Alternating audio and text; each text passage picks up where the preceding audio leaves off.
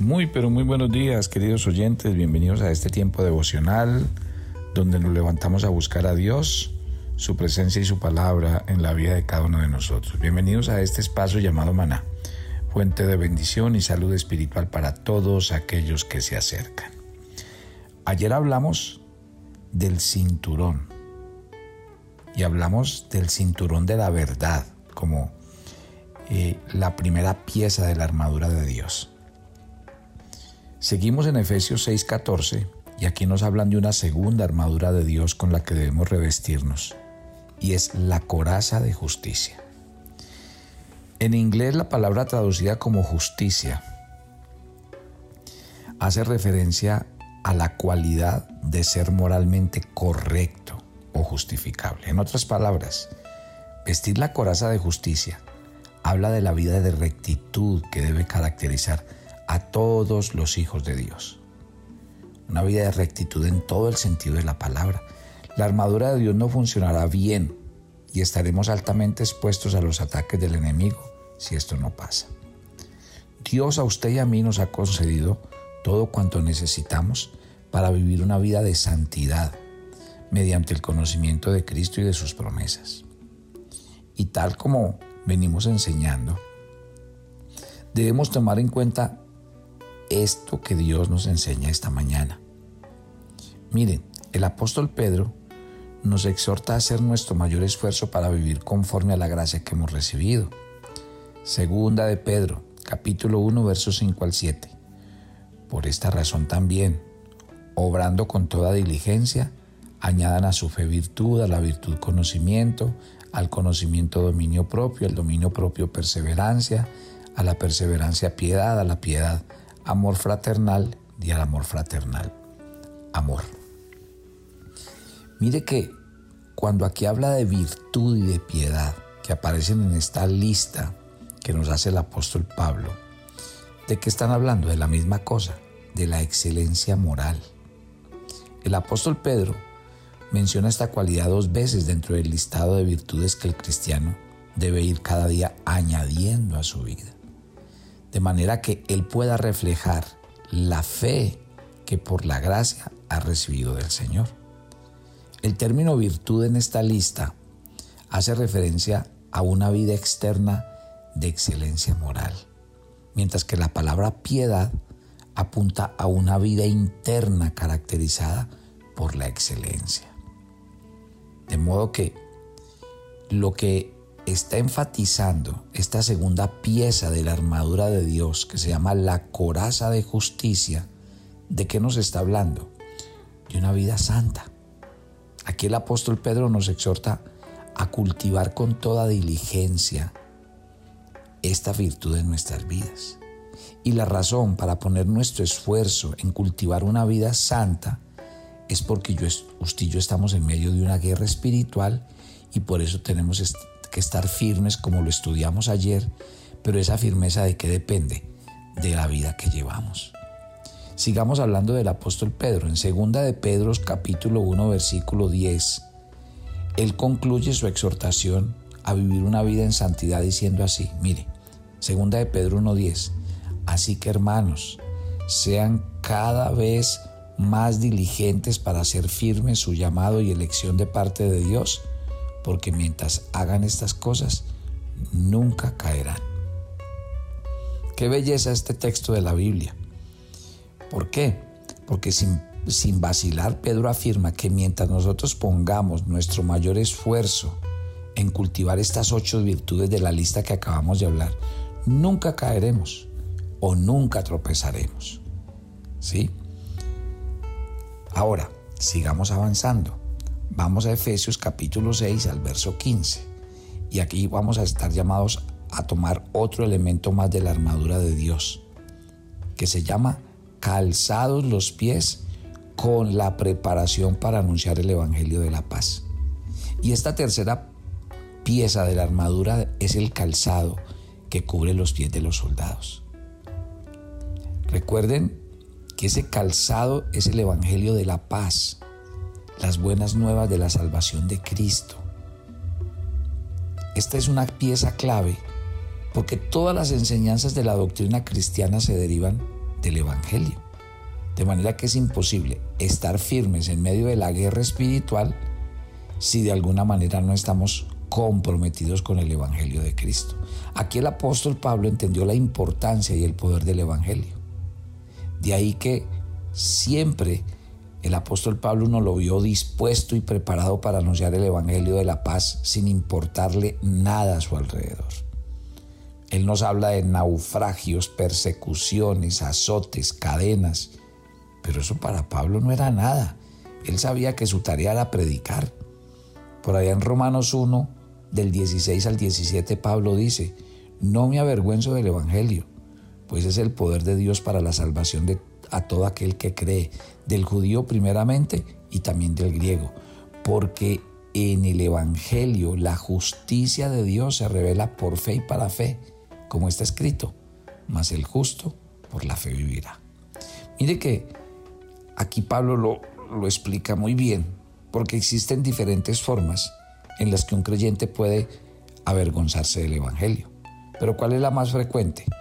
No identificarse como cristiano por temor a que los demás piensen cosas de mí.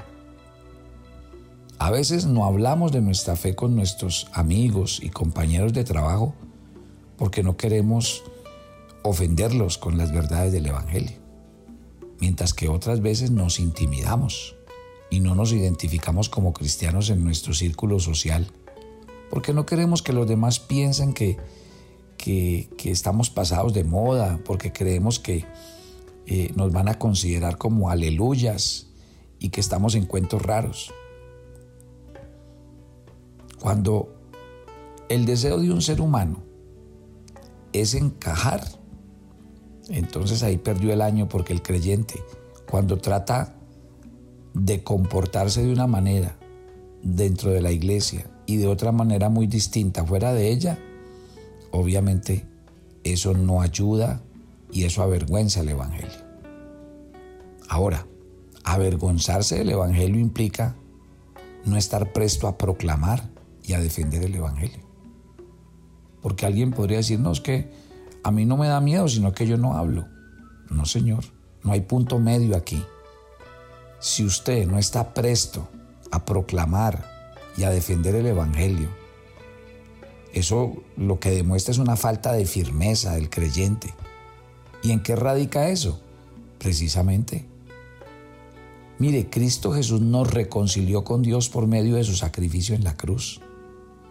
Y Él ahora, en esta guerra espiritual, ¿quién pelea por nosotros? Pues el Señor. ¿Y contra quién es esa guerra espiritual? Esa guerra espiritual está muy claro. Está determinada que esa guerra es contra los principados y las potestades. Y si usted y yo lo que hacemos es ir en contra de la voluntad de Dios y no nos comprometemos con el Evangelio, entonces esta pieza de la que estamos hablando, de la armadura de Dios, no nos va a servir. Mire y verá, que Dios nos invita a calzarnos con la preparación de la predicación del Evangelio. Yo pienso que todo hijo de Dios debería levantarse cada día y cada mañana con una actitud en su corazón. Yo les he hablado y lo he hecho de muchas maneras, lo he hecho en, las diferentes eh, eh, reuniones que tenemos he dicho, no sé por qué nos seguimos excusando diciendo, yo no hablo de Cristo ni predico de la verdad porque mm, no soy una persona preparada, porque yo soy muy tímido, porque... Y empezamos a esbozar razones y razones, razones que no tienen ningún sentido. ¿Y por qué digo que no tienen ningún sentido? Porque la Biblia está llena de experiencias y de casos de hombres y mujeres que apenas conocieron al Señor Jesús, inmediatamente ya estaban predicando de Él. Ya estaban hablando de la experiencia que habían tenido con Él. Parte de la armadura de Dios de un cristiano es comunicar su fe. ¿Por qué? Porque es que cuando uno comunica su fe, se arraiga en ella y se fundamenta en ella. La cuarta pieza de la armadura de Dios representa nuestra arma de defensa contra Satanás. Dice el verso 16, recuerde que estamos leyendo Efesios 6. Sobre todo tomen el escudo de la fe con el que podrán apagar todos los dardos encendidos del maligno. En otras palabras, Satanás nos va a tentar a través de múltiples ofertas con la única intención de hacernos caer. Y la instrucción del apóstol Pablo en Efesios 6 es que usemos la fe como un escudo de defensa contra esos ataques. ¿A qué se refiere cuando Pablo habla del escudo de la fe?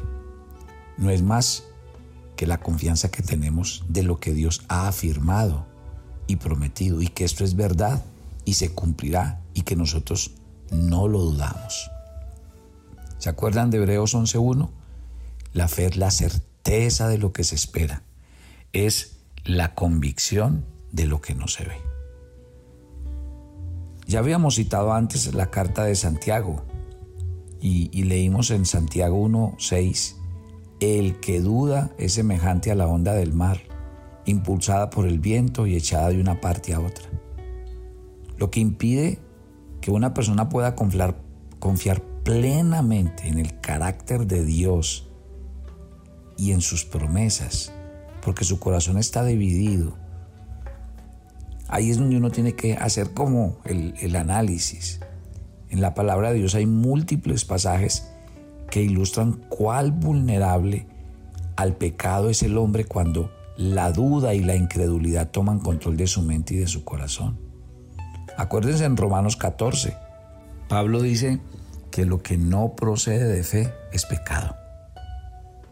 El apóstol cuando aborda este tema está hablando de la comida, de las leyes ceremoniales, de la libertad cristiana que amenazaba la unidad de la iglesia en Roma.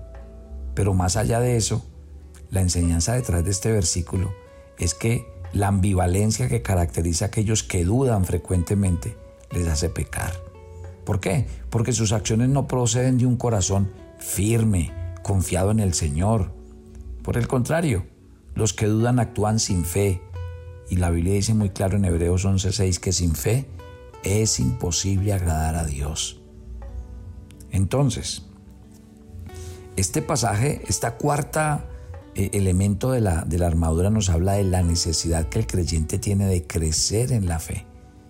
¿Se acuerdan cuando el Señor muchas veces le dijo a sus discípulos, hombres de poca fe? Y esa fue una expresión utilizada por el Señor en muchas ocasiones. Fue la poca fe la que impidió que los discípulos liberaran a un joven endemoniado, que lo leímos esta semana. En el Evangelio de Mateo afirma que Jesús no hizo muchos milagros en Nazaret por causa de la incredulidad de la gente. Eso lo dice Mateo 13:58. Así que óigame, usted que escucha este devocional cada mañana, la falta de fe en Dios y sus promesas nos deja vulnerables a los dardos de fuego del enemigo. Nos impide ser testigos del obrar de Dios y ser receptores de su bondad. Porque como dice el autor de Hebreos, es necesario que el que se acerca a Dios crea que le hay y que Él es galardonador de los que le buscan. Dios recompensa la fe y la confianza de aquellos que verdaderamente creen en Él y en sus promesas. Así que, ojo con este escudo. La fe de un cristiano es importante.